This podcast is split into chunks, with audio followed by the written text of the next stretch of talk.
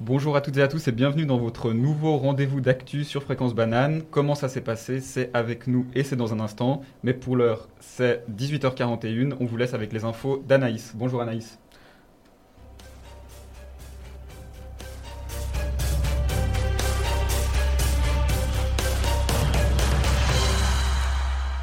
Bonjour à toutes et à tous. Nous sommes le mardi 20 décembre 2040 et voici le flash info de 20h. L'Australie fait face à la pire canicule de son histoire. Le pays, pourtant habitué aux fortes chaleurs, subit depuis près de 15 jours des températures exceptionnellement élevées. Ces températures avoisinent les 40 degrés au nord-est du pays. Avec des températures de plus de 35 degrés, les grandes villes australiennes comme Sydney, Melbourne ou Canberra suffoquent. Les prévisions ne semblent pas s'améliorer pour les prochains jours. Le gouvernement appelle les citoyens à limiter les déplacements et à rester autant que possible à l'ombre. Toujours au rayon de la météo, l'Asie du Sud-Est vit difficilement les conséquences des importantes pluies d'été. Pour rappel, les pluies diluviennes qui ont frappé la Thaïlande, le Laos, le Cambodge et le Vietnam ont causé d'importants dégâts sur les cultures agricoles. L'ONU estime que près de 3 millions de personnes sont menacées par la famine dans la région et lance un appel à l'aide internationale. Dans le reste de l'actualité, les prix des matières premières continuent à s'envoler. Le prix des aliments de base comme le riz, le blé ou encore le maïs atteignent des sommets encore jamais vus. En cause, les différents aléas climatiques qui ont frappé les pays producteurs. Le cours du blé a augmenté de 19% en 6 mois pour s'établir à 340 francs le kilo. Le maïs suit la même tendance puisqu'il s'établit à 285 francs le kilo, son plus haut niveau historique. Les spécialistes pensent que la tendance est partie pour durer encore les prochains mois. En Inde, de violentes bousculades dans l'Uttar Pradesh ont fait 18 morts et 340 blessés. Les émeutes ont eu lieu alors que des habitants se précipitaient pour récupérer de la nourriture distribuée par le Programme alimentaire mondial. C'est la troisième émeute mortelle en trois semaines qui se déroule dans des circonstances similaires. En Suisse maintenant. Le Conseil national refuse de voter en l'état le budget pour l'aide au développement. Les partis bourgeois estiment que le département du développement et de la coopération suisse qui est le plus gros département du DFAE, est déjà suffisamment financé. Il demande au Conseil fédéral de revoir sa copie. Le sujet est sensible dans le pays alors que le peuple doit se prononcer au printemps prochain sur une, initiative qui veut porter la contribution suisse à l'aide au développement à 0,25% du PIB, contre 0,5 actuellement. Enfin, triste nouvelle. Les scientifiques l'avaient nommé Aput, neige en langue inuite on a appris la disparition du dernier ours polaire sauvage, qui vivait dans les terres arctiques canadiennes. L'espèce était surtout devenue l'emblème de la lutte contre le réchauffement climatique. La survie de l'ours polaire passe désormais par les eaux, comme c'est déjà le cas pour de nombreuses espèces animales qui ont vu leur habitat disparaître. Pour finir, un bref aperçu de la météo. Il semblerait qu'on aille à Noël, Noël, blanc cette année, et ce pour la cinquième fois consécutive, du jamais vu en un demi-siècle. La neige devrait faire son apparition demain matin, en montagne et en plaine. Elle devrait continuer à tomber jusqu'au 25 décembre au moins. Il fera 2 degrés à Genève et à Lausanne en journée, mais le mercure tombera à moins 7 la nuit. Donc, attention au verglas. Catastrophe naturelle, pénurie d'eau potable, crise énergétique et instabilité politique, le tout ponctué d'un chouïa d'optimisme, voilà ce qui pourrait bien résumer nos 20 prochaines années d'existence. Car si nos ancêtres sont à l'origine de l'humanité, l'emprise de l'espèce humaine sur la planète est l'une de nos principales préoccupations actuelles, et nous pourrions assister à l'extinction de notre espèce en 2040, comme le pronostique une étude menée par la revue Insurge Intelligence. Je sais ce que vous vous dites, 2040 c'est loin, c'est même très loin, et je suis d'accord avec vous. Mais à en croire cette étude, il ne nous resterait plus que 20 ans à vivre avant de voir le monde s'effondrer, entièrement s'effondrer. Et c'est sur la base de ce constat que l'équipe fraîchement formée de Comment ça s'est passé a décidé de se lancer. À la sueur de leur front, nos chroniqueurs ont charbonné, pesté et même pollué pour vous apporter un regard à la fois drôle, humoristique et dramatique, mais hélas parfois réaliste de l'état dans lequel se trouve notre monde.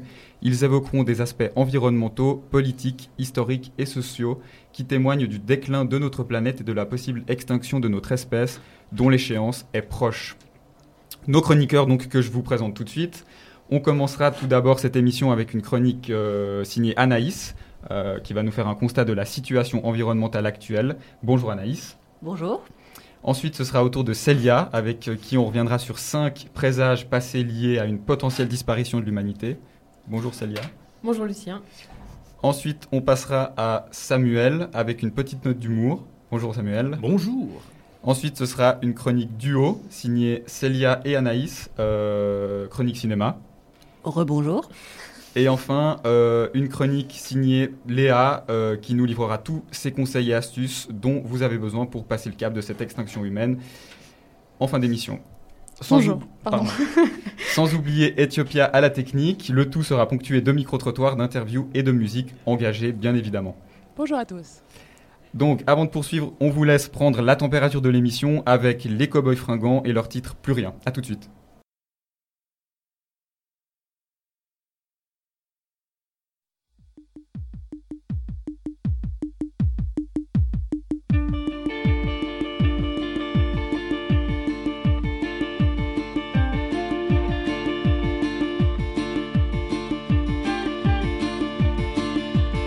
Reste que quelques minutes à ma vie, au plus quelques heures, je sens que je faiblis.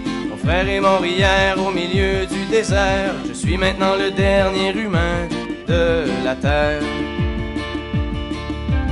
M'a décrit jadis quand j'étais un enfant, ce qu'avait l'air le monde il y a très très longtemps, quand vivaient les parents de mon arrière-grand-père il tombait encore de la neige en hiver. En ces temps, on vivait au rythme des saisons, et la fin des étés apportait la moisson. Une eau pure et limpide coulait dans les ruisseaux, où venaient s'abreuver chevreuils et orignaux.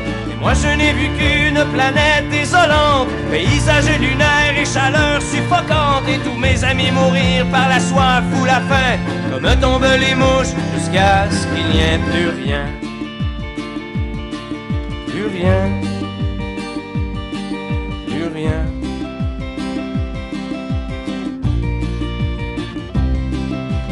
Il ne reste que quelques minutes à ma vie, plutôt plus quelques heures, je sens que je faiblis. Mon frère est mort hier au milieu du désert, je suis maintenant le dernier humain de la terre. Ça a commencé il y a plusieurs années, alors que mes ancêtres étaient obnubilés par des bouts de papier que l'on appelait argent, qui rendaient certains hommes vraiment riches et puissants. Ces nouveaux dieux ne reculant devant rien, étaient prêts à tout pour arriver à leur fin. Pour s'enrichir encore, ils ont rasé la terre, pollué l'air ambiant et tari les rivières. Et au bout de cent ans, des gens se sont levés et les ont avertis qu'il fallait tout stopper. Mais ils n'ont pas compris cette sage prophétie. Ces hommes-là ne parlaient qu'en termes de profit. C'est des années plus tard qu'ils ont vu le non-sens. Dans la panique, on déclaré l'état d'urgence quand tous les océans ont englouti les îles et que les inondations ont frappé les grandes villes. Et par la suite, pendant toute une décennie, ce fut les ouragans et puis les incendies, les tremblements de terre et la grande contre les pandémies, décimés par millions par d'atroces maladies.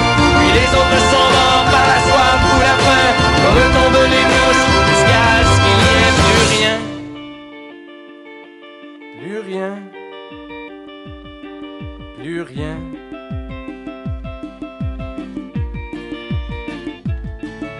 Mon frère est mort hier au milieu du désert. Je suis maintenant le dernier humain de la terre. L'intelligence qu'on nous avait donnée n'aura été qu'un beau cadeau empoisonné. Car il ne reste que quelques minutes à la vie. Tout au plus quelques heures, je sens que je faiblis. Je ne peux plus marcher, j'ai peine à respirer. Adieu l'humanité, adieu l'humanité.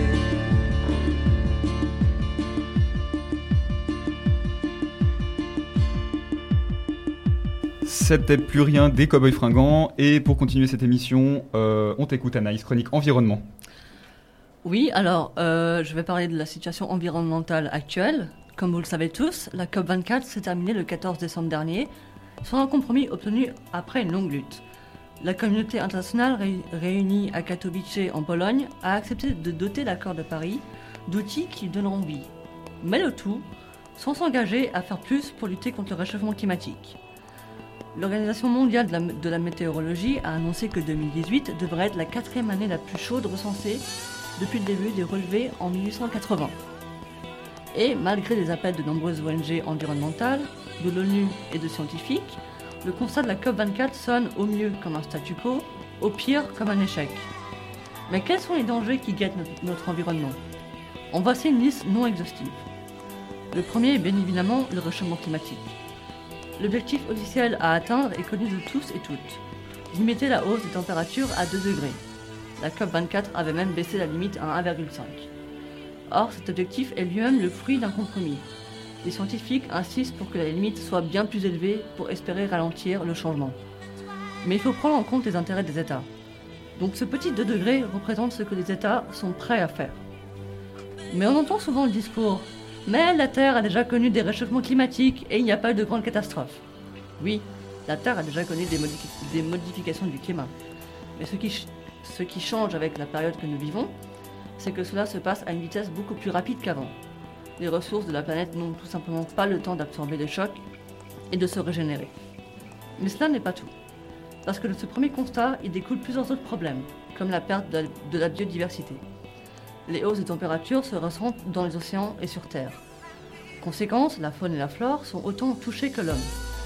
Plusieurs espèces animales sont menacées. Les animaux polaires, l'ours blanc, le renard arctique et même le renne du Père Noël sont en première ligne. La fonte des glaces réduit toujours plus leur habitat. Mais des animaux plus proches de nous souffrent aussi. Une étude de l'Office fédéral de l'environnement, publiée en novembre, estime que près de 40% des insectes en Suisse sont menacés d'extinction. Et si les insectes disparaissent, ce sont, les oiseaux, qui vont ensuite être touchés, puis les mammifères. En somme toute, il suffit qu'une espèce disparaisse pour que toute la chaîne animale soit profondément bouleversée. Un autre problème avec le réchauffement climatique est l'augmentation de la population. Si en Occident, la tendance démographique est plutôt à la baisse, les populations des pays émergents, au contraire, explosent. L'Asie et l'Afrique sont les continents les plus touchés, et qui dit augmentation de la population, dit forcément aménagement urbain. Dans beaucoup de cas, les autorités sont obligées d'empiéter sur la nature pour pouvoir accueillir tout ce monde. Et donc la déforestation et la, la déserti- désertification sont des passages obligés pour héberger ces gens. À titre d'exemple, le désert de Gobi, en Chine, continue de grandir d'année en année et pousse ses habitants à se rapprocher de plus en plus des centres urbains, qui doivent s'adapter pour les accueillir. Un- Une autre conséquence, c'est qu'il faut nourrir tous ces gens. Donc la jungle, la forêt, les prairies font place à des champs de culture intensive. De plus, l'agriculture appauvrit toujours plus ces sols, les rendant les plus fragiles aux aléas. Mais plus encore, l'agriculture industrielle demande souvent l'utilisation de produits chimiques pour augmenter les rendements. À terme, donc, les sols seront fragilisés par l'activité humaine, parce qu'ils sont repollués par des composants chimiques, qui se retrouveront dans nos rivières et dans nos océans. Et donc le cycle de pollution continuera pour se retrouver au final dans nos assiettes, dans nos habits, dans notre air. Et pour rester dans le thème de la surpopulation, la montée des eaux qui découle de la fonte des glaciers va inévita- inévitablement faire disparaître des îles et des littoraux entiers. On pense bien évidemment à des pays comme les Maldives, les Seychelles ou les Fidji. Si les plages paradisiaques sont condamnées à disparaître, il reste une question essentielle. Que faire de leur population? Devront-ils émigrer dans d'autres pays étrangers Ou bien devront-ils reconstruire leur pays? Ces personnes seront-elles considérées comme des réfugiés climatiques? Il faut savoir qu'à l'heure actuelle, selon les traités, le terme de réfugié ne s'applique pas aux personnes fuyant les désastres naturels. Les réfugiés ne sont que des individus qui fuient des persécutions d'origine humaine. La guerre, les crises économiques, la famine, ou les discriminations ethniques, religieuses ou sexuelles. Certains, activistes estiment que les réfugiés climatiques devraient avoir une reconnaissance internationale. Mais cela ne résoudra pas forcément la question de l'avenir des territoires concernés. Et c'est bien l'une des grandes interrogations qui attendent une réponse. Il y a encore beaucoup de choses dont on pourrait parler à ce sujet. La gestion des déchets, la pollution des océans, ou bien l'utilisation des énergies fossiles. La situation actuelle peut sembler un peu désespérée. L'élection de Donald Trump aux États-Unis et de Jair Bolsonaro au Brésil porte un coup à la lutte internationale contre le réchauffement climatique. Mais le plus gros frein au combat est bien l'enjeu économique. Beaucoup d'États hésitent à se lancer dans la lutte à cause des coûts élevés à cou- à court terme. Investir dans l'environnement n'est pas assez rentable pour les entreprises et les États. Mais cela devient une nécessité. Mais tout n'est pas encore perdu. De, nombreuses villes et pays agissent à leur niveau pour préserver l'environnement. S'il est maintenant clair que le réchauffement climatique sera de toute façon une réalité bien concrète, il incombe à nous tous de pouvoir faire quelque chose pour limiter les dégâts.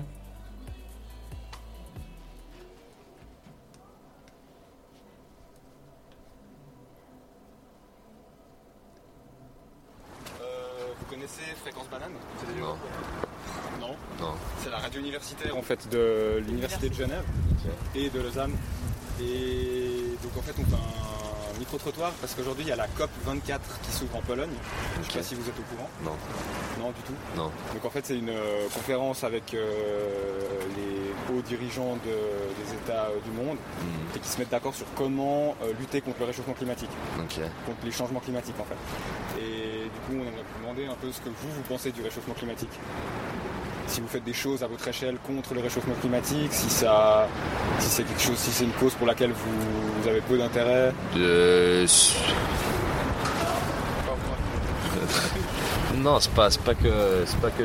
Je pense qu'il y a un part naturel quand même dedans, mais c'est vrai qu'on l'accélère, ça oui. Et après, est-ce qu'on mérite de vivre si on n'arrive pas à prendre soin de, de la nature? Je crois que non. Donc euh, voilà, si on crève, donc on l'a, qu'on l'a mérité. Donc au final, c'est- pas, pas tant injuste que ça. Mais ouais, je sais pas. Pas, pas. Je pense pas que c'est, si facile de, de le régler en même temps. Ouais. Parce que c'est une question d'organisation économique. C'est, euh, je veux dire, tant que, tant que c'est euh, le marché compétitif sur le, sur le profit, alors euh, c'est genre l'environnement et tout ça, c'est au deuxième plan. Toujours l'argent qui. Non, c'est pas, que c'est. Ouais, ouais, je veux dire, mais c'est, que le système est mal foutu. Mais, après, pour les, pour les détails de ça, euh, je, je ne saurais pas dire quoi exactement. Par exemple, on avait fait un, un exposé en droit de l'environnement sur le principe de précaution, ce qui dit que quand il y a un, il y a un danger, euh, on, est, on est supposé le prévenir en avance. Et le tribunal fédéral avait, euh, avait décidé que euh, la Suisse ne peut pas avoir des standards plus hauts que l'Union européenne, puisque euh, c'est au détriment de la compétitivité du marché suisse. Ce qui veut dire que si nous on respecte plus de principes, alors on est plus encadré dans notre travail, ce qui fait qu'on doit dépenser plus d'argent et plus de temps pour, ces standards que les autres, ce qui fait qu'ils sont plus compétitifs que nous. Donc, euh, ce qui fait que même le tribunal fédéral reconnaît que sans, une organisation adéquate de, de l'économie, on ne peut pas euh, donner de, de l'importance à ces principes. Je- J'ai l'impression que, je veux dire, en tant qu'individu, je pense pas que je peux faire grand chose. Je veux dire, euh, ouais, je veux dire, je, je- je- et en même temps, je sais même pas, je pense pas que le club que je fume, euh, je veux dire, fait, fait autant de mal. Autant de dégâts qu'on croit. ouais. Je veux dire, je, je sais pas, je pense pas. Est-ce que je plante des, euh, des arbres partout? Non, ça je fais pas. Je pense que j'aurais pu. Mais, euh, mais ça, ouais, non, ça je, je- Ok, ça marche. Bon bah merci alors. Yes. Bonne journée. Merci. Oui, euh, Ah, oui, oui, clairement. Alors ici, on fait moi, j'ai. J'essaie de faire mon côté. Après, euh, je pense que la majorité du travail, c'est aussi et puis des, des multinationales surtout. Mais sinon, on peut changer quelque chose à notre vie. Quand on met pas la poubelle, c'est pas très loin. C'est une bonne chose. hein. Ouais. Donc euh, à notre échelle et puis. euh, Déjà, déjà, c'est pas mal. Je pense. Je suis d'accord avec elle. Ok, ça marche. Bah merci. De rien. journée. Merci à vous aussi. Et tu fais, tu fais des choses à ton échelle contre le réchauffement climatique? Qu'est-ce que tu fais? J'essaie euh, j'essaie de ne pas manger trop de viande, j'essaie de changer un peu mon mode de consommation et ouais, de me déplacer le plus possible en autobus, ce genre de choses. Après, il reste encore plein de trucs à faire. Ouais, ok, ça marche. J'aimerais quand même dire quelque chose. Ah oui, mais moi je trouve que c'est super si on de l'initiative euh, soi-même ou à la base personnelle, mais après je trouve que comme, je trouve vraiment qu'il y a une urgence et ça serait important d'avoir vraiment des solutions politiques parce que sinon je pense que ça, dure hyper longtemps pour que ça bouge et alors j'espère et je pense aussi que l'échelon de la ville est vraiment hyper important dans la lutte euh, contre le réchauffement climatique. Les villes peuvent vraiment mettre en place plein d'initiatives que les personnes à titre individuel n'auraient pas forcément osé euh, faire. Ouais, ou qui n'ont pas les moyens, par exemple, de le faire à leur échelle. Donc selon vous, ça doit partir d'en haut des politiques et puis que ça, ça soit après les gens comme bah, vous et moi qui, le- qui les fassions. Je pense que c'est un peu les deux, mais euh, je pense que c'est un peu, euh, peu dangereux si on dit c'est seulement le consommateur qui doit le faire parce que, ouais, à la fin, c'est un processus plus large. Et- Et je pense que les deux sont vraiment inextricablement liés et puis qu'il y a, il y a des, des incitations qui se créent des deux côtés. Ok, bah merci beaucoup. Bonjour madame. Vous êtes de la radio universitaire Fréquence Banane, vous connaissez? Alors en fait on fait une euh, enquête, un micro-trottoir, parce qu'aujourd'hui il y a la COP 24 qui s'ouvre en Pologne. Oui. Et on voulait savoir, vous savez un peu ce que c'est la COP 24 Ouais, donc en fait c'est tous les, les dirigeants de la planète qui se réunissent pour euh, parler de l'avenir euh, de la planète et des changements climatiques. Et du coup on voulait savoir un peu euh, ce que vous pensez des changements climatiques. Bien qui se réunissent pour en parler.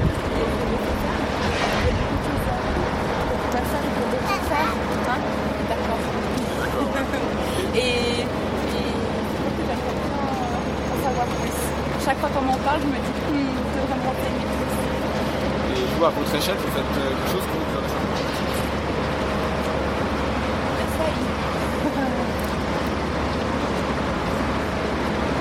Ok, bah, merci bonne journée. Je vous en prie, bonne journée. Alors, si l'étude de, de- d'Insurge Intelligence prévoit notre extinction en 2040, euh, on va voir avec Célia que, à travers sa, chronique Histoire, pardon, euh, on a cru à trois reprises dans le passé que l'humanité disparaîtrait. Tout à fait. Donc, comme l'a dit Lucien, euh, le sujet de notre étude était la fin de l'humanité en 2040. Cependant, c'est un concept qui reste considéré comme abrupt ou même purement fantastique ou encore irréel par de nombreuses personnes. Bon, je conçois qu'il est tout à fait assez difficile pour la plupart des gens euh, de penser à la fin de tout ce qu'ils ont connu euh, et connaissent d'ici à 22 années. Mais cependant, certaines personnes ont déjà expérimenté ce sentiment de panique, cette impuissance face par exemple à la colère de la nature, à la bêtise des hommes ou simplement euh, des titres de journaux qui- annoncent la fin du monde. Justement, on va parler de la colère de la nature, qui est la première raison suite à laquelle l'humanité a failli disparaître. Donc, en effet, euh, l'éruption explosive d'un volcan situé au cœur de l'île indonésienne de Sumatra, il y a 73 000 années, euh, a failli causer notre perte. Donc, selon le professeur Stanley Ambrose, paléanthropologue à l'université de l'Illinois, l'éruption du volcan Toba aurait fait 3000 fois aurait été pardon, 3000 fois supérieure à celle de l'éruption du mont Sainte-Hélène aux États-Unis dans les années 1980. Le volcan Toba est également surnommé supervolcan car il, a expu- car il a expulsé de ses entrailles 800 km3 de roches et libéré un nuage d'acide sulfurique qui a atteint le Groenland. Mais l'on parle également de catastrophe Toba car cette éruption massive a entraîné le début de ce qu'on appelle un hiver volcanique qui a duré euh, 6 à 10 ans selon les spécialistes et qui condamne le reste du millénaire à un refroidissement de la planète de 3 à 5 degrés. Soit une période, euh, pour les quelques millions d'individus qui peuplaient notre planète à cette époque, assez critique. Bon, aujourd'hui, une chute de la température ne nous ferait pas de mal, mais en l'an 4000, cette catastrophe sans précédent a réduit à un nombre très faible le nombre de reproducteurs, ce qui a engagé le pronostic vital de l'espèce humaine. Donc, comme je l'ai dit plus haut, les fois où l'humanité a failli disparaître ne sont pas toutes imputables à des causes naturelles, à moins que l'on considère la volonté de pouvoir de l'homme comme naturelle. Ainsi, le 22 octobre 1962, à 19h, le monde entier retenait son souffle et fixait son poste de télévision, où John Fitzgerald Kennedy s'apprêtait à annoncer en direct la mise en place d'une quarantaine autour de l'île de Cuba. Ce qui, ce jour-là, qui était ce jour-là au centre de toutes les attentions. L'équilibre de la terreur est à son comble. Nous sommes, si l'on veut, à l'apogée d'un conflit qui opposait deux blocs, les deux grands, c'est-à-dire les États-Unis et l'URSS. Il s'agit de la guerre froide. En effet, lors de ce conflit indirect entre deux grandes idéologies, le communisme en Union soviétique et le libéralisme américain, une paix était impossible et une guerre improbable, comme le disait l'historien Raymond Aron.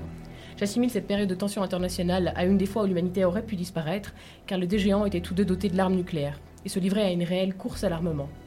Ils y consacraient des sommes colossales, l'URSS par exemple consacre à son armement 15% de son PIB. En Europe centrale également à cette période, la densité d'armes était alors la plus élevée que le monde ait connue.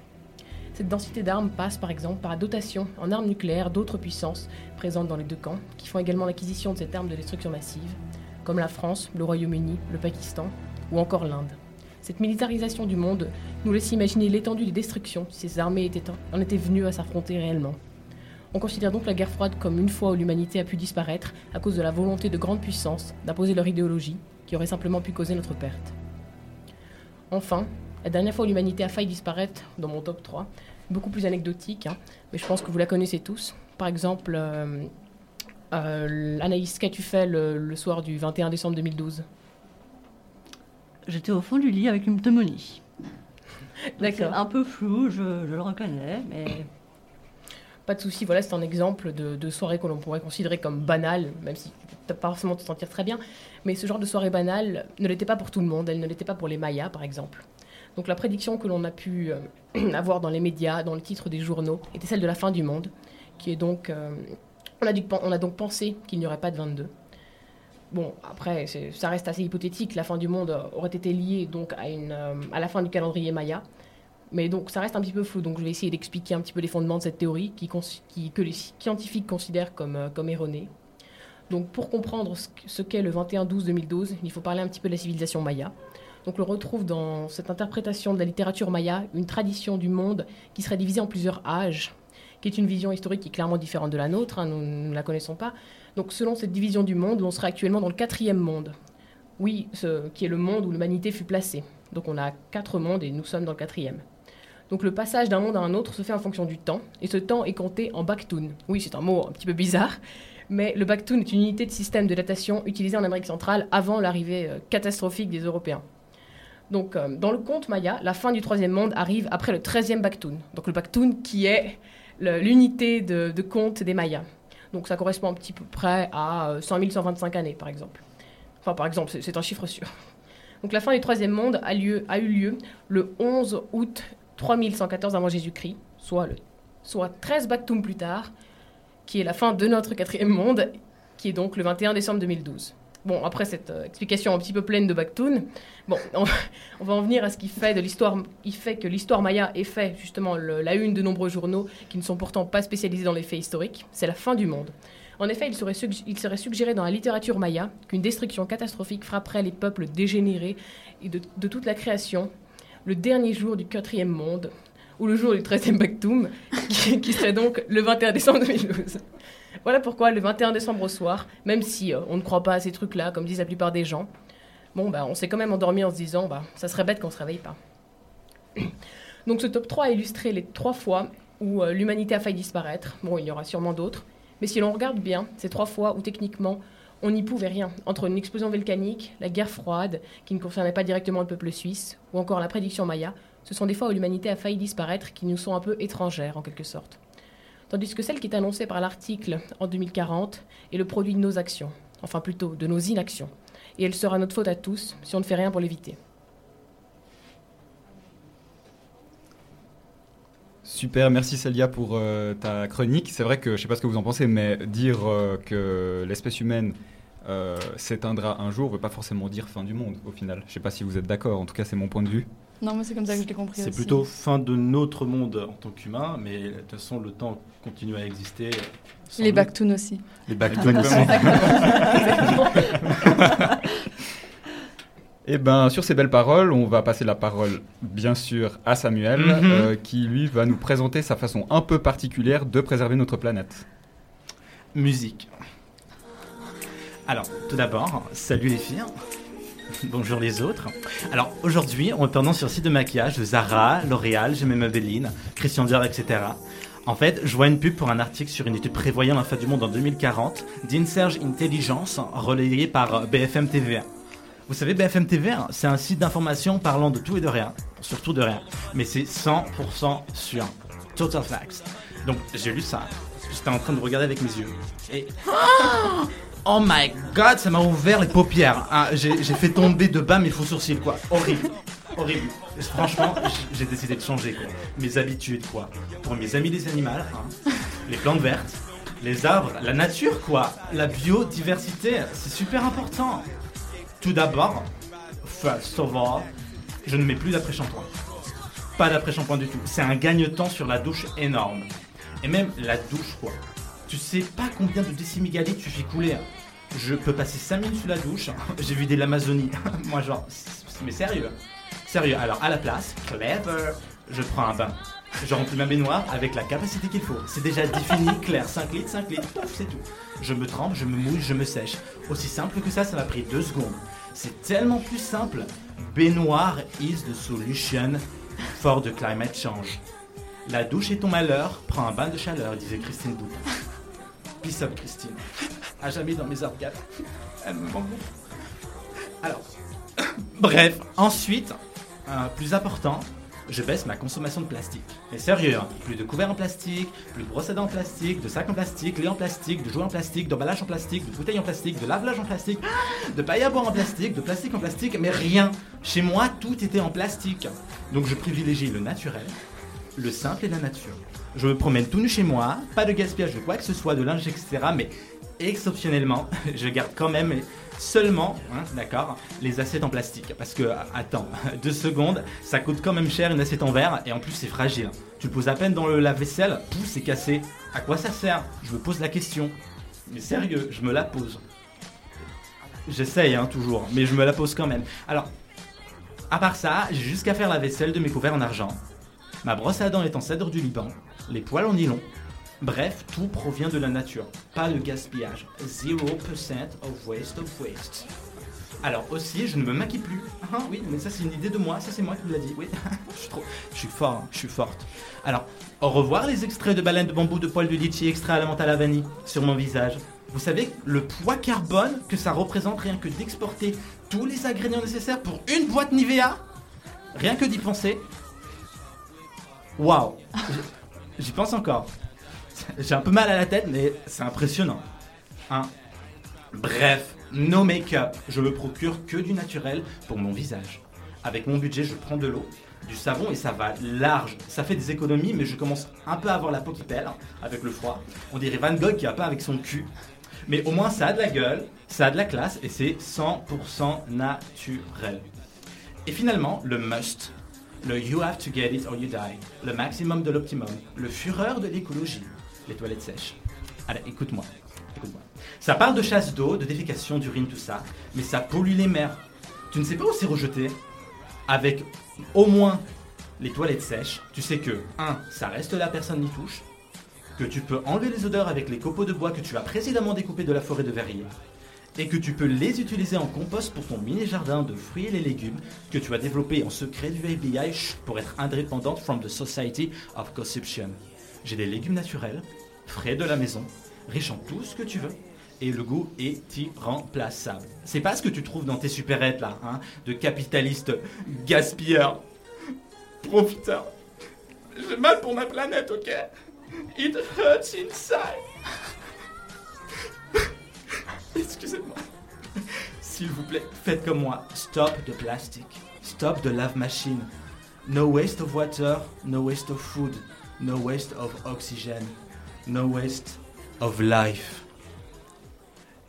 La vie est précieuse, mes amours. You only live once. So soyez fiers de notre planète et protégez-la. Je suis fier de vous. Je vous aime, mes bichons. So be strong together. Goodbye, bye bye. When we heed a certain call, when the world must come together as one. There are people dying. Oh, when it's time to lend a hand to life, the greatest gift of all.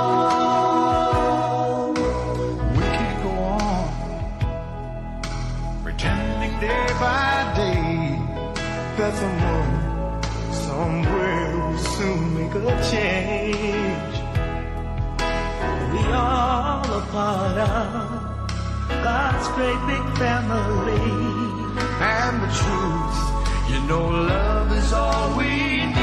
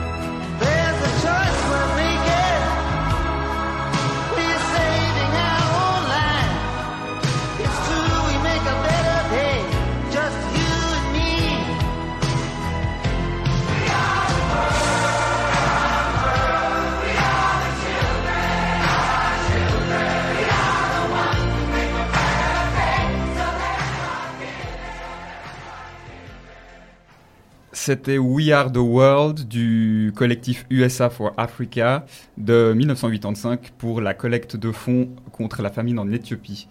Euh, mardi soir a eu lieu un concours à l'Université de Genève qui a vu trois groupes présenter et défendre leurs projets respectifs pour l'obtention d'un financement.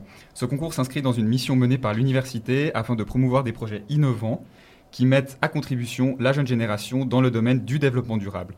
Avec Léa, on a rencontré ces trois groupes qu'on va vous présenter tout de suite. Donc, ah, on a, on a donc rencontré ces trois groupes. Le premier, c'était euh, Mathieu Cozandier, qui est en deuxième année de master en génétique et développement et évolution. Et Laetitia Marandon, également en deuxième année de master, mais elle en sciences de l'environnement, spécialité développement territorial et urbaniste. Et ils nous ont présenté leur projet qui s'appelle Ne mégote pas. Sensibilisation Au jet du mégot. au, au jet du mégot par terre. Et on veut faire une campagne d'affichage et construire des cendriers de vote avec une question amusante et ludique et où les fumeurs, ou même les non-fumeurs, qui pourraient ramasser leur mégot par terre, pourraient voter euh, sur cette question. On aimerait en construire plusieurs et en mettre sur plusieurs bâtiments de l'université. Et aussi, également, on aimerait faire des journées de, de ramassage de mégots pour des universités et les mettre sur, euh, dans un aquarium qui serait présenté euh, dans le bâtiment concerné. Là, on a ramassé les mégots pour euh, vraiment que les gens se rendent compte qu'il y, en a- il y en a vraiment énormément, que c'est petit, c'est insidieux, mais qu'ils sont, ils sont présents. Et finalement, tous ces mégots qu'on a récoltés à la fin de, de la- du projet, on aimerait les, les recycler, les envoyer dans une filière de recyclage qui, qui font des, des tabourets, des chaises. L'immobilier, Ouais. on peut réutiliser. Le deuxième projet, il nous a été présenté par Chloé Desplan, représentante pour le développement durable au sein de la coordination pour la salle du terreau du Temple à Genève et membre fondatrice de l'initiative en collaboration avec Mayra Mora, Julie Hirman et Elsa Lubert. On écoute Chloé qui nous présente le projet. Notre euh, principe consiste en un stock de gobelets qui serait euh, empruntable par les associations universitaires et les associations utilisatrices de la salle du terreau. Ce projet est gratuit auprès des euh, associations et euh, fonctionne sur une confiance mutuelle et euh, une charte de bonne conduite. Et enfin, on a rencontré Colin Payet, Noam Martin, Nathaniel Mendoza et Alexandra Milosevic, qui, avec leurs euh, camarades de master en développement territorial Alejandro Manga Tinoco et Yacine Stinken, ont lancé un projet qui s'appelle la bicyclette bleue. Non, l'idée est simple, c'est de, c'est de proposer euh, un système de location de vélo pour les étudiantes et étudiants euh, pour qui ce serait trop compliqué ou trop onéreux d'acheter un, vélo. Donc euh, si on est là ici pour un... Si on est étudiant, qu'on vient pour un semestre à Genève, ça vaut pas la peine d'acheter un vélo de le revendre après, ou bien peut-être qu'on n'a pas envie d'in- envie d'investir 200 francs là-dedans. Donc on offre un système de location de vélo à des prix tout doux. enfin, non, qui sont vraiment tout doux. Donc, vraiment, l'étape, ça serait vraiment d'abord trouver des vieux vélos, les retaper, les, les acheter et ensuite les mettre à disposition des étudiants. Donc en fait, il y aurait l'aspect euh, recyclage des vieux vélos et puis l'aspect en fait vélo partagé, donc euh, un peu. Ouais, euh, ouais. c'est ça. Et donc, comme ce concours s'inscrit dans une perspective visant euh, le développement durable, dans le cadre de l'interview, on leur a aussi demandé s'ils pensaient qu'une mobilisation. euh, pardon.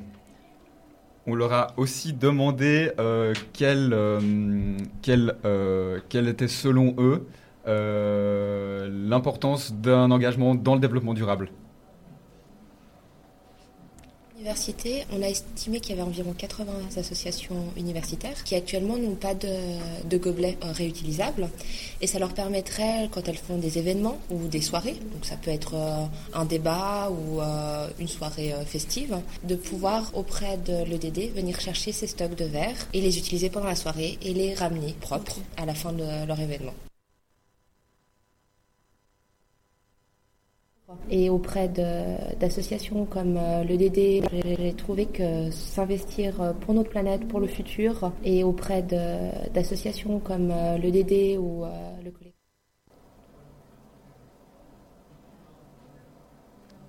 Tu nous entends? Nous, on t'entend pas. Ah, voilà, vous m'entendez? Ouais. Donc là, il faut que je lance quoi en fait, moi la 10 Je sais pas ce qui s'est passé. Euh, il y a- Ouais, il y a eu un petit souci. Là, tu es sur Q1. Attends, attends. Je suis sur le B, sur le lecteur B, Ah, ouais. Donc, ok, Q1, ouais. parce qu'on a. C'est hyper chelou parce que Ouais, c'est parce parti. qu'il y avait Chloé 1 et Chloé B.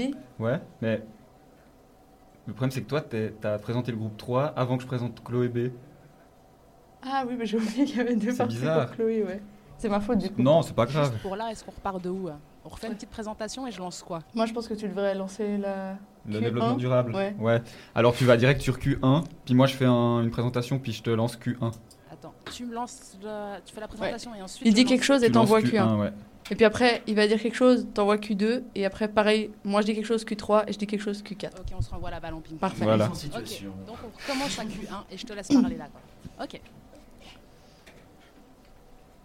Et comme tous ces projets s'inscrivent dans un contexte lié au développement durable, avec Léa, on tenait à savoir en quoi l'engagement de nous tous pour le développement durable, justement, était quelque chose d'important selon. J'ai trouvé que s'investir pour notre planète, pour le futur, et auprès d'associations comme euh, l'EDD ou euh, le collectif Nocturne pouvait toucher énormément de personnes et sensibiliser beaucoup de jeunes, en fait, qui sont l'avenir. Et je pense que c'est un des moyens de sensibiliser le plus de gens. C'est une évidence, je sais pas ce que t'en Ouais. penses. Bah, vu mes études, je pense que vu que j'étudie ça, je- pour moi ça me paraît vraiment évident. Mais justement, je pense commencer avec un projet universitaire qui nous concerne enfin, tous, au final, même les non-fumeurs, qui voient ces mégots par terre, enfin, au final, qui provoquent une perte de la biodiversité. Et euh, agir justement localement à notre échelle pour ces petites choses, je pense que c'est hyper important. Il y a la notion de solidarité qui m'anime pas mal.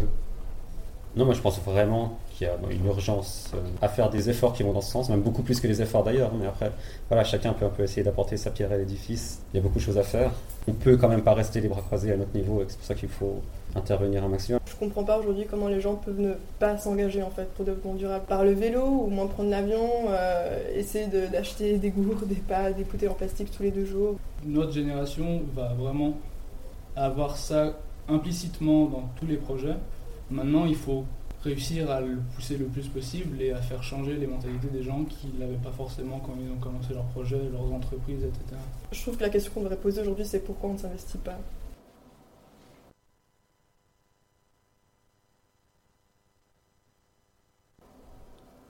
Et on leur a aussi demandé s'ils pensaient qu'une mobilisation auprès de la jeune génération, comme l'a dit Noam, pouvait avoir plus d'impact qu'avec les anciennes générations. C'est important de toucher les jeunes populations, c'est la société de demain. Je pense que c'est bien ce que l'UNI fait en, donnant l'initiative aux étudiants de faire ces projets Parce que justement, je pense qu'il y a plein de gens qui ont plein de bonnes idées, mais qui n'osent pas forcément les proposer. Oui, alors quelque part, oui, c'est c'est bien. Les étudiants, c'est un public déjà qui est potentiellement plus sensible à la, à la cause. Euh, donc d'un côté, oui, mais d'un autre côté, euh, je pense qu'il faut pas non plus euh, trop se restreindre, restreindre aux étudiants. Il faut, faut voir plus large, en fait. Euh, je pense qu'on on aimerait tous pouvoir proposer ça en dehors du cadre de l'université. Après, euh, on peut se dire que par effet de, de- d'écoulement, euh, ça va toucher des gens qui ont, par- qui ont parlé à leurs parents. Je pense que mobiliser toute tranche d'âge pourrait avoir un impact parce que euh, même, euh, même nos grands-parents, ils pourraient avoir un impact. Enfin, je ne sais pas ce qui se passe dans des OMS ou, euh, ou des structures euh, comme ça, mais bien sûr que ça peut avoir un impact plus grand peut-être parce que vu que techniquement on va vivre plus longtemps que nos grands-parents actuellement, euh, on a un impact sur le reste de notre vie. Tout, euh, tout concours, que ce soit universitaire, au niveau de la ville, au niveau suisse euh, ou même autre, peut avoir un impact. Malheureusement, il y a beaucoup de personnes qui pensent qu'à un niveau individuel, on ne peut rien faire et que tant que les politiques et les choses à un niveau plus global ne changeront pas, ça ne, on ne verra aucune différence dans, le, dans la situation actuelle. Et on leur a demandé, eux, ce qu'ils en pensaient et ce qu'ils répondaient à ces gens qui disaient ça. Ils ont clairement raison, parce que ça ne dépend pas que des individus. Mais en même temps, si personne ne fait rien, ben, ça ne changera pas non plus. Bah, L'un peut influer l'autre. Souvent, les décisions politiques, elles, elles émanent de, de volonté, euh, enfin, de volonté euh, individuelle quoi, des gens. Il suffit de faire changer euh, une personne pour faire de grandes choses. Moi, j'ai eu un déclic, euh, ça m'a fait changer. Et là, je fais un projet de sensibilisation du mégot. C'est peut-être pas en changeant. euh, Enfin, on vise pas forcément à changer une masse de personnes, mais au moins sensibiliser un, certain nombre. Et peut-être que ça, ça créera une réaction en chaîne. Et ces gens feront des, des choses, des projets qui feront changer d'autres personnes. Ce sera euh, un cercle vertueux. C'est toujours le même discours, donc euh, ouais, il y a ceux qui disent ça sert à rien de s'im- s'impliquer individuellement ou même en, en petits groupes. Parce que de toute façon, euh, c'est pas, pas à nous de prendre les décisions, mais, euh, mais en même temps, si on fait rien, ben, rien ne va bouger non plus. Donc, moi, je pense que l'affirmation est vraie, mais c'est pas une raison pour ne rien faire à titre individuel. Je pense que si il y a une personne qui est touchée, elle pourra toucher elle-même d'autres personnes. Et du coup, ça ferait cette espèce de, de chaîne qui, au final, touchera beaucoup, euh, beaucoup de monde. Mais euh, je suis convaincue que les projets, justement, locaux peuvent faire changer des choses. Après, c'est clair que je pense que si on est au niveau politique, on a beaucoup plus d'impact. Et pourquoi pas, au final, aller aux politiques et faire changer les choses depuis là. Il n'y a pas de petits impacts. Même un tout petit impact pourra peut-être changer beaucoup de choses en fait. Un effet boule de neige en fait euh, aussi. Voilà. En espérant, bah, plutôt euh, l'effet papillon. L'effet papillon, ouais. Plus, en espérant qu'un petit battement d'aile puisse changer euh, positivement, pas faire un ouragan de l'autre côté, mais euh, puisse changer euh, quelque chose au moins pour le futur. Et enfin, on leur a demandé euh, qu'est-ce qu'ils répondaient aux personnes qui étaient euh, carrément les plus pessimistes et qui disaient que de toute façon c'était trop tard, que la situation est tellement avancée qu'on ne peut plus rien faire et que leur projet ne servent à rien. Moi, je peux presque je comprends ce point de vue et je peux presque l'accepter, mais dans le sens, euh, je crois que c'est plus quelque chose de personnel où je peux pas, genre, je peux pas ne rien faire et je peux pas, justement, moi, comme je disais, genre, je sens un peu le besoin petit à petit de- d'en faire toujours plus parce que plus je, suis sensible à ça, enfin, plus je suis sensibilisé et je deviens sensible, plus j'ai besoin d'en faire plus simplement. euh, du coup, je peux pas, même si ça arrive, ne pas avoir les bras croisés. Enfin, ne pas être resté les bras croisés simplement, je pense. Moi, je pense que c'est aussi un peu peut-être des traits de caractère chez les personnes. Enfin, je remarque très bien, euh, moi je suis un peu comme toi, du, du genre à me, à me radicaliser, si je peux dire, où euh, j'en ai de plus en plus marre des gens qui me disent Oh oui, mais oui, mais je peux pas dire ça. Enfin, ça m'énerve et euh, du coup, je suis, enfin, moi aussi, genre, je, je commence à vraiment agir. euh, C'est l'excuse trop, trop facile en fait. C'est- euh, la facilité. Je sais pas comment vivent avec leur conscience. quoi. Mais, mais voilà, ça existe. Il y a des gens. euh, ouais. Tout pour faire un monde. Et moi, j'ai préféré faire le choix d'être optimiste. On a tous les deux euh, préféré faire le choix d'être optimiste et d'agir. je, je réponds que j'aime pas cette, cette remarque en général parce que je pense que même si on est dans un état tel que beaucoup de gens disent que c'est trop tard pour ne pas faire de dommages, on peut quand même de réduire de manière considérable euh, l'impact qu'on a sur notre planète. Et puis, c'est jamais trop tard. Même euh, quand il y a un accident ou, ou ce genre de choses, on peut toujours limiter l'impact et limiter les dégâts. Donc même dans 20 ans, ça sera pas trop tard. Ça sera moins bien. Il faut agir maintenant, mais euh, ça sera pas trop tard. Au fond, on- on n'en sait rien de ce qui va se passer. euh, et puis si on n'essaye pas, euh, si on n'essaye même pas, on est vraiment des lâches. Quoi. Alors, petite précision, si jamais c'est le projet de Mathieu Causandier et Laetitia Maradan intitulé Ne m'égote pas qui a convaincu la commission mardi soir. Et avec ce financement, les deux étudiants pourront mener leur projet à bien. Vous penserez à eux quand vous voterez avec votre mégot dans la rue, même si fumer, c'est mal. Mais euh, on a entendu Samuel tout à l'heure qui nous a donné un peu euh, ses, euh, ses habitudes, enfin les habitudes qu'il a changées dans son quotidien. Est-ce que toi, Anaïs, tu as, changé des, des habitudes que tu avais dans ton quotidien pour préserver l'environnement? À ton échelle, tu fais quoi par exemple? À mon échelle, euh, c'est vrai que j'ai commencé à prendre des gourdes avec moi. euh, au lieu de bouteilles en plastique, ou les bouteilles en plastique, je les garde une semaine, deux semaines, jusqu'à que je puisse plus euh, boire dedans quand j'ai toute ma le reste autour de la bouteille, donc je. Et oui, je pense que c'est le plus gros changement que j'ai fait ces dernières, dernières années, de mémoire comme ça. Et toi, Célia? Alors, comme tout bon Suisse, je mets ma bouteille de pète dans la poubelle spécialisée. hein. Mais j'ai également créé un compost. où J'ai la chance d'avoir un jardin, donc euh, en général, quand j'ai des déchets, je, le- je les mets dans un compost. Et je trouve ça beaucoup mieux, mais ça sent pas forcément mauvais et c'est c'est très pratique. Ok, merci. Et toi, Léa? Euh, Ouais, bah moi je fais un peu euh, comme tout le monde, je trie mes déchets, euh, j'essaie de prendre le vélo. Je me le suis fait voler, mais du coup le bus, mais enfin, pas trop prendre la voiture. ouais, voilà, des, des petits gestes, la lumière, l'eau. J'essaie aussi de consommer de saison et local, des trucs un peu comme ça. Et toi, Lucien? Eh ben moi, je fais comme toi, je prends mon vélo, je le lâche pas et j'essaye de diminuer ma, le, le nombre de déchets que, j'essaie- que je produis. Euh, c'est fou, hein, tous, les, tous les plastiques qu'on consomme. Et c'est- j'ai l'impression qu'on est devenu un peu dépendant de tous ces plastiques. Alors voilà. Mais à ce propos, j'ai vu que, enfin je pense que vous l'avez vu aussi, l'Union Européenne a décidé hier ou avant-hier de, euh, d'arrêter, de, euh, d'interdire la euh, consommation de- d'objets en plastique euh, non réutilisables, donc plastique jetable. Complète. Voilà, donc tout ce qui est paille, euh, sac en plastique, barquette en Les plastique. petites touillettes pour le café à la- à la Exactement, ouais. cafétéria. Le nombre de produits qu'on peut trouver au supermarché inutiles, genre des tranches de mandarines découpées dans une boîte en plastique et qu'après cette boîte plastique va être jetée, c'est genre une dégradation de l'environnement et un gaspillage genre énorme. Donc c'est il vaut mieux que l'Europe accepte ça que Même les, que- les, tu vois.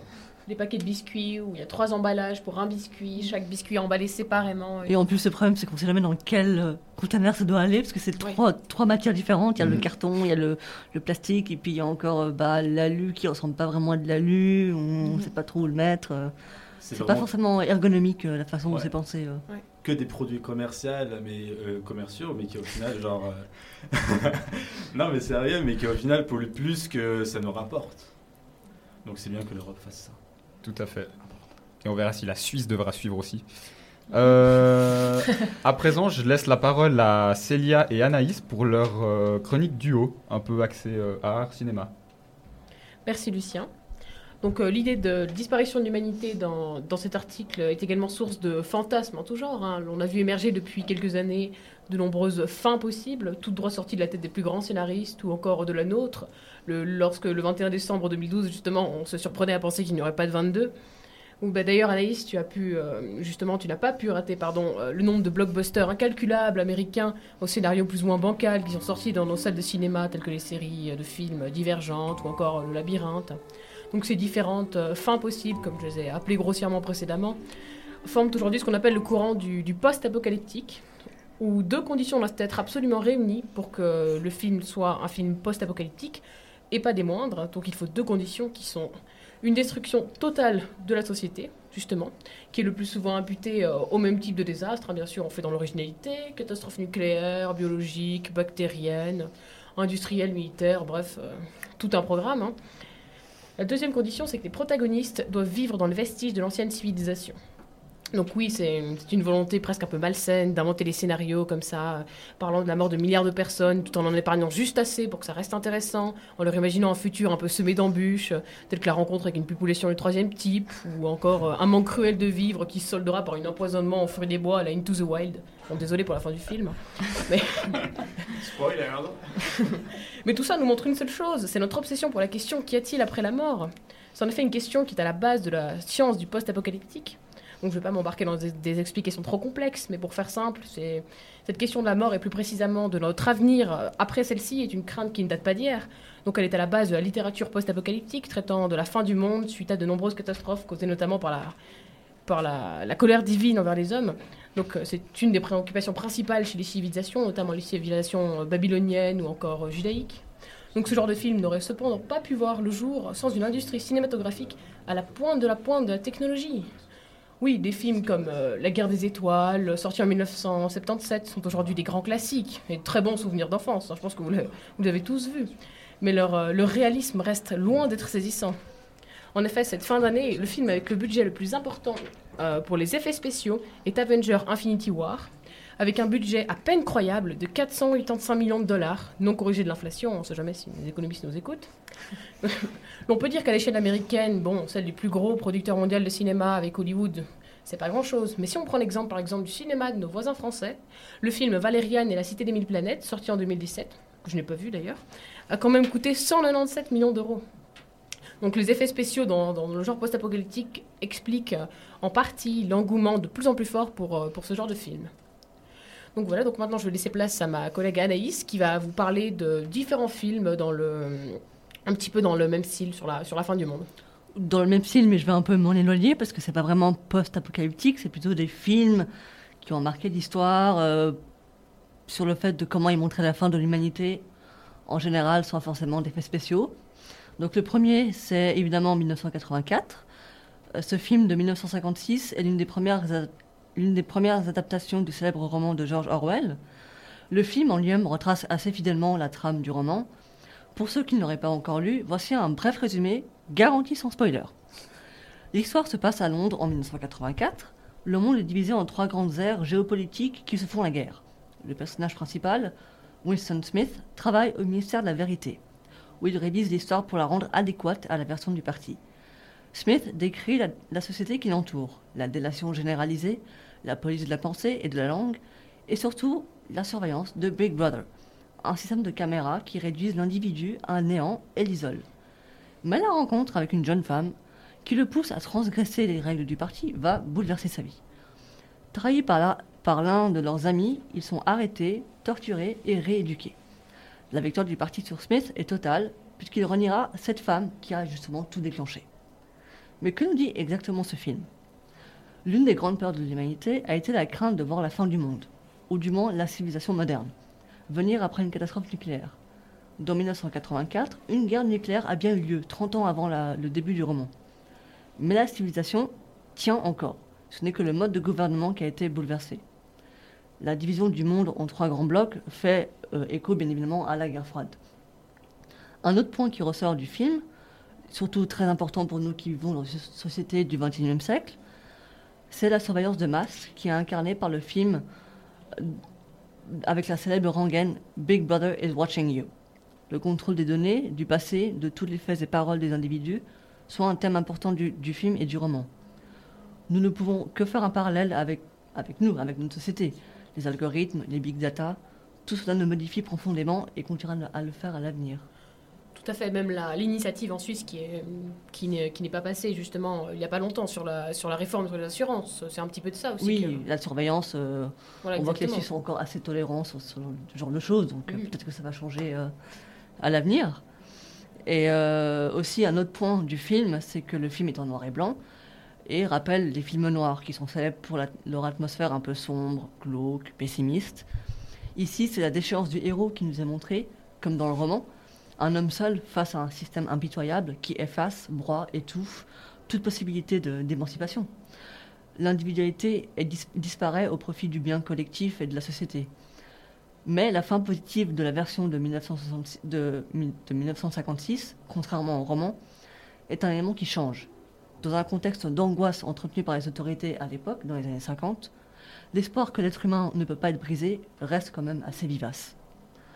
Faisons maintenant un bond en avant dans le temps. Nous voici en 1997 et les salles obscures accueillent un film pour le moins étrange. Bienvenue à Gattaca. C'est le premier film du réalisateur américain Andrew Niccol. En voici le résumé, toujours sans spoiler. Dans un futur proche, la société est divisée en deux. Une sous-classe qui résulte de naissance naturelle et une classe dominante, dans laquelle les individus sont nés génétiquement modifiés. Vincent, un personnage de la sous-classe, souffre d'un problème cardiaque qui lui donne une espérance de vie très faible. Il s'infiltre dans Bienvenue à Gattaca, un programme d'entraînement destiné aux astronautes. Pour cela, Vincent emprunte l'identité génétique d'un athlète. Lorsque l'un des superviseurs de Gattaca est assassiné, les enquêteurs découvrent la présence de Vincent, justement. Il devient un suspect et fait tout pour continuer à agir de manière cachée. Le film pose deux questions cruciales. Est-il moral de modifier la nature humaine Et peut-on agir contre nos prédispositions biologiques? Plusieurs fois dans le film, les protagonistes sont confrontés à des choix éthiques concernant leurs enfants. Jusqu'où sont-ils prêts à aller pour avoir une progéniture qui part avec les meilleures cartes en main? Alors que nous vivons dans une société où les avancées médicales sont énormes, où le génome humain a été entièrement séquencé, où le dépistage génétique permet de découvrir les maladies héréditaires, ces questions sont toujours d'actualité. Le film montre, par le biais de la fiction, ce que peut arriver lorsque les hommes sont privés de ce qui les rend humains, au sens philosophique du terme. Les dé- défauts de comportement, les tares physiques, voire même les déviances, sont effacés au profit de la perfection. En tant que parent, choisir ou pas la naissance d'un enfant, c'est enlever sa liberté, bref, son humanité. Ce qui est mis en avant, c'est bien le déterminisme, rien n'est laissé au hasard. La fin du film montre aussi que l'homme peut toujours s'élever au-dessus de ses euh, prédispositions génétiques, qu'elles soient physiques ou psychologiques. Ce que nous montre le film, ce n'est rien de moins que la fin de l'humanité naturelle au profit d'une humanité augmentée par le, par l'eugénisme. Il nous dit que notre nature humaine est plus forte, plus résiliente qu'on peut croire. L'homme n'est pas forcément un être prisonnier des gènes. Sa liberté, sa dé- détermination peut aussi, dans un certain sens, forcer le destin. Et finalement, nous retrouvons Andrew Nicole derrière la caméra pour le troisième film, Le Truman Show, sorti en 1998. Avec, avec à l'affiche euh, l'acteur Jim Carrey, on pourrait croire que c'est un film comique où les blagues parsèment chaque réplique. Eh bien, c'est pas tout à fait le cas. Pour ceux qui n'auraient pas encore la chance de voir le film, je vous offre un petit résumé. Ce film raconte l'histoire d'un homme, Truman Burbank, né et élevé à l'intérieur d'un gigantesque studio de télévision créé pour ressembler à la vraie vie. Truman pense que son petit monde est vraiment la totalité du monde. L'illusion est maintenue par son entourage, sa mère, sa femme ou son meilleur ami. Mais ils sont tous acteurs et ils conspirent contre Truman. Le tout est imaginé par un producteur mégalo nommé Christophe. Les faits et gestes de Truman sont filmés en permanence par 5000 caméras. Ces images sont l'objet d'un show télé, à succès. Mais peu à peu, Truman vient à douter de la véracité de son monde. Voilà ce qu'il en est pour le synopsis. Mais que penser du film? Ben oui, il peut sembler assez loin du thème du jour. Mais comme pour Bienvenue à Gattaca, le thème porteur du Truman Show est l'évolution de l'humanité. L'influence de la technologie sur notre quotidien est une question très actuelle. La fable philosophique derrière le film est claire. Il est toujours possible de se sortir des barrières que l'on nous impose, qu'elles viennent de l'extérieur ou de nous-mêmes. Le message est porté jusque dans son titre même. Truman, le prénom du héros, est la combinaison de deux termes révélateurs. True, vrai, et man, homme. Et cela se confirme. Truman est le seul personnage qui vit en harmonie avec ses émotions. Il est le seul qui ne joue pas la comédie. En somme, tout comme à Bienvenue à Gattaca, le Truman Show est une ode positive à la liberté humaine. Et puis bon bah désolé pour les spoilers, hein, mais bon, il faut savoir que savoir la fin des films n'enlève pas le plaisir de les voir. Donc à vos écrans. Merci Anaïs.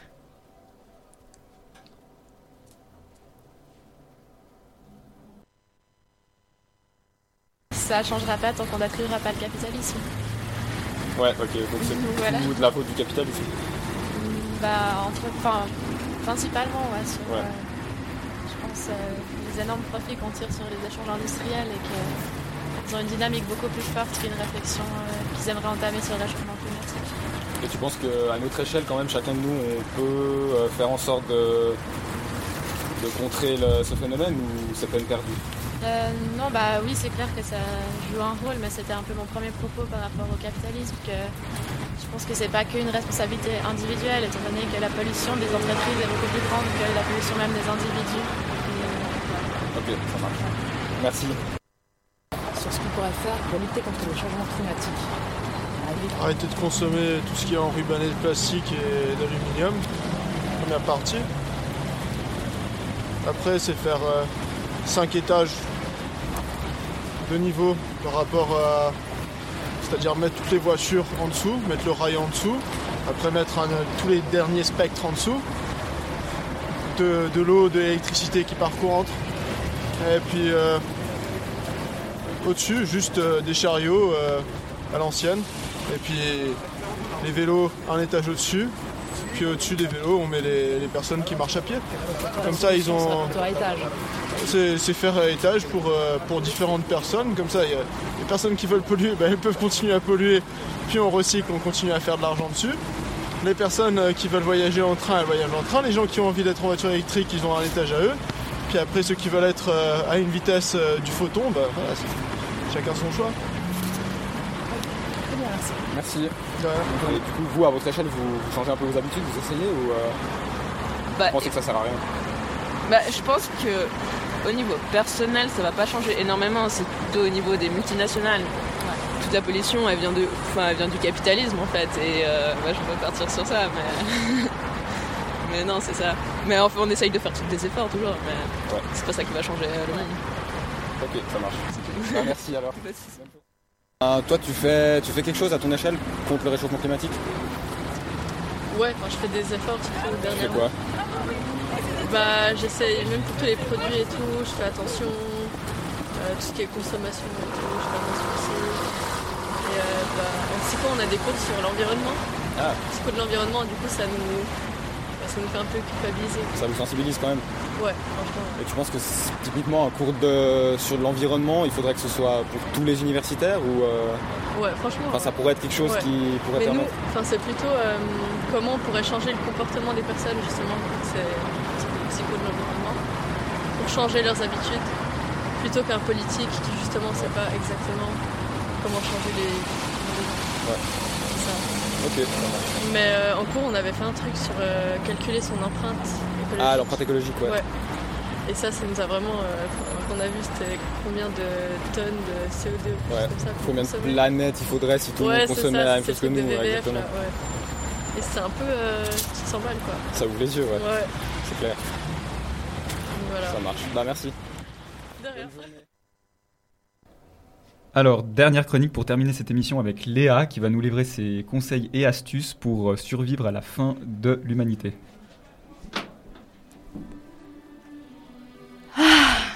Quelle belle période, franchement. L'odeur des marrons et du vin chaud, les décorations dans les rues, les chants de Noël qui nous agressent les tympans dans chaque commerce. C'est bientôt Noël Vous trouvez pas que c'est la plus belle période de l'année, franchement?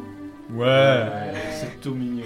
C'est l'occasion de se retrouver, de partager de l'amour, de l'affection, d'interminables repas, la fête du bonheur, quoi. Et nous, on est là, tous ensemble, réunis dans ce petit studio de fréquence banane, à trois jours de Noël, pour parler de la fin du monde. Wouh C'est mignon. Enfin. Enfin, la fin du monde. N'exagérons rien. L'étude dont on parle depuis le début de cette émission ne concerne que l'extinction de l'humanité et j'ai aucune difficulté à imaginer que le reste de la planète se portera très bien sans nous. Mais quand même, je vais pas vous cacher que cette nouvelle m'a rendu un peu triste. Je vais vous raconter une petite anecdote. À Noël l'année dernière, ma tante m'a bassiné avec un article de Cosmopolitain. Oui, parce que Cosmopolitain, en fait, euh, on est des scientifiques dans la famille, donc on lit la littérature scientifique. Et euh, donc cet article disait qu'elle avait... cet article disait que l'âge d'or pour la sexualité d'une femme était à 50 ans. 50 ans alors évidemment, à Noël l'année dernière, cette info ne m'avait pas beaucoup plus intéressé que le stage dans un 5 étoiles à Abu Dhabi de mon cousin qui fait l'école hôtelière. Mais maintenant que j'y repense, avec tout ce dont on a parlé aujourd'hui, je me dis quand même, quel dommage. Parce que si l'humanité c'était en 2040, j'aurais jamais 50 ans. Et je vais rater la fête du slip, les gars. Donc oui, oui, ça m'a rendu triste toutes ces nouvelles. Et j'ai décidé qu'il était hors de question qu'on se laisse faire. C'est pour ça que je vous ai préparé un tuto survie avec plusieurs astuces toutes simples pour survivre en 2040. Et c'est parti pour le show. Et c'est parti, le stade est chaud. Tout d'abord, le premier truc à faire absolument, c'est de vous acheter un bunker. Parce qu'évidemment, en 2040, il y aura des catastrophes climatiques de tous les côtés, ce sera la guerre, tout le monde va se tirer dessus, on ne sait pas qui va presser le fameux bouton rouge, donc le mieux c'est d'investir maintenant. J'ai regardé un peu pour vous et il se trouve que l'armée suisse met en ligne toutes ces petites annonces de bunkers à vendre. Je pense qu'il y a vraiment moyen de faire un truc sympa, genre euh, une petite colloque de bunkers, si ça vous tente, moi ça me plaît bien. Et pour nos auditeurs qui sont un peu sur la paille en cette fin d'année et au vu de la crise du logement sur Genève actuellement, moi je vous conseille d'acheter en France. Et oui, c'est les économies assurées. En septembre dernier, un terrain de 994 mètres carrés avec son bunker allemand de 1942 à Saint-Lô en Normandie était en vente pour 62 000 euros. 62 000 euros. À Genève, t'as même pas une niche à ce prix-là. Alors que bon, un petit coup de peinture et c'est comme neuf. Et comme j'ai des solutions pour tout le monde, pour tous nos auditeurs qui votent MCG et à qui ça ferait trop mal de devenir un salaud de frontalier, rassurez-vous, en 2040, il y aura plus de frontières, plus de pays et plus de frontaliers. Ce sera chacun pour sa pomme et sauf qui peut. Ensuite, lorsque vous aurez choisi votre petit nid douillet dans lequel passer les 40 prochaines années de votre vie, il va falloir le remplir de provisions. Parce que c'est pas sûr que la COP d'à côté soit ouverte quand Donald Trump Jr. va lancer ses missiles sur l'Europe.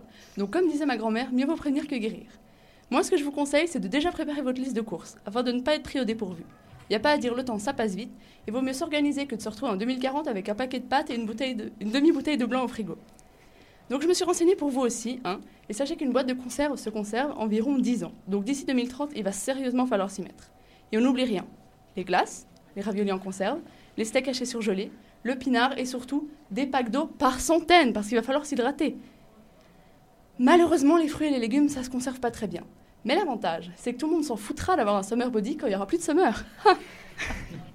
et comme je pense toujours à ceux qui sont fauchés, j'ai une merveilleuse nouvelle. Il vous reste exactement 20 Black Friday et 40 sessions de soldes pour consommer un maximum avant 2040. Imaginez toutes ces boîtes de céréales à 50% et ces trois barquettes de poulet pour le prix d'une dont vous pourrez encore profiter pour remplir le frigo XXL de votre bunker, lui-même acheté sur un site américain pendant le Black Friday. Et si le bunker ne vous branche pas, que vous avez un esprit plutôt aventurier et que vous avez toujours trouvé un certain charme à l'entreprise coloniale, un homme a la solution pour vous.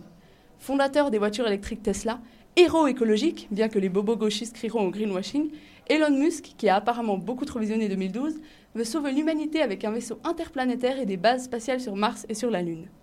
Dès lors, un conseil avisé, économisez pour vous payer un billet sur son vaisseau.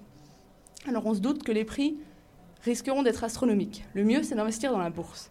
Et selon mes sources sûres, pour récolter un max de bif, il faut placer son argent dans les mines, les matières premières, les armes, Facebook et Google. Dès lors, trop facile, vous serez multimillionnaire et votre siège chauffant avec supplément caviar sera booké entre Bill Gates et Donald Trump. Et si vous n'avez toujours pas de quoi... et si vous n'avez même pas de quoi vous payer un billet de bus à Genève, et on comprend pourquoi, il y a toujours moyen de la jouer un peu futée à la Jack Dawson dans Titanic et de se taper l'incruste dans le vaisseau. Dans le vaisseau. Bon, quand on sait comment Jack a fini, pas sûr que ce soit une bonne idée.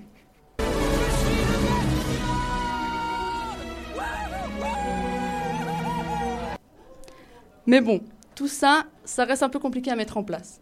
Et je comprends que certaines personnes ne soient pas emballées à l'idée de rester enfermées dans un bunker sans aération ou dans l'espace à débattre pour savoir ce qu'il y avait mieux entre les hôtels de feu Monaco ou les yachts de feu Saint-Tropez. Donc pour ces personnes, il vous reste juste à agir maintenant. Et de simples petits gestes anodins peuvent tout changer. Trier ses déchets, jeter ses mégots dans un cendrier, acheter plus local, favoriser la mobilité douce, manger moins de viande, utiliser des gobelets réutilisables. À Genève et partout dans le monde, il y a plein de personnes qui se mobilisent pour la planète, pour que, contrairement à ce que nous prédisent beaucoup de personnes très pessimistes, la tendance s'inverse et qu'on puisse offrir un monde meilleur, à nous et aux générations futures. Alors si l'extinction de l'humanité vous fait peur, le mieux c'est de tout donner maintenant.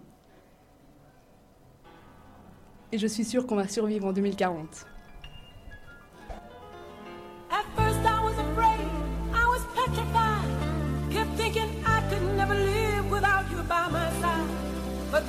Spent so many nights thinking how you did me wrong. And I grew strong, and I learned how to get along. So now you're back from outer space. I just walked in to find you here with that sad look upon your face. I should have changed that stupid lock. I should have made you leave your key. If I'd known for just one second,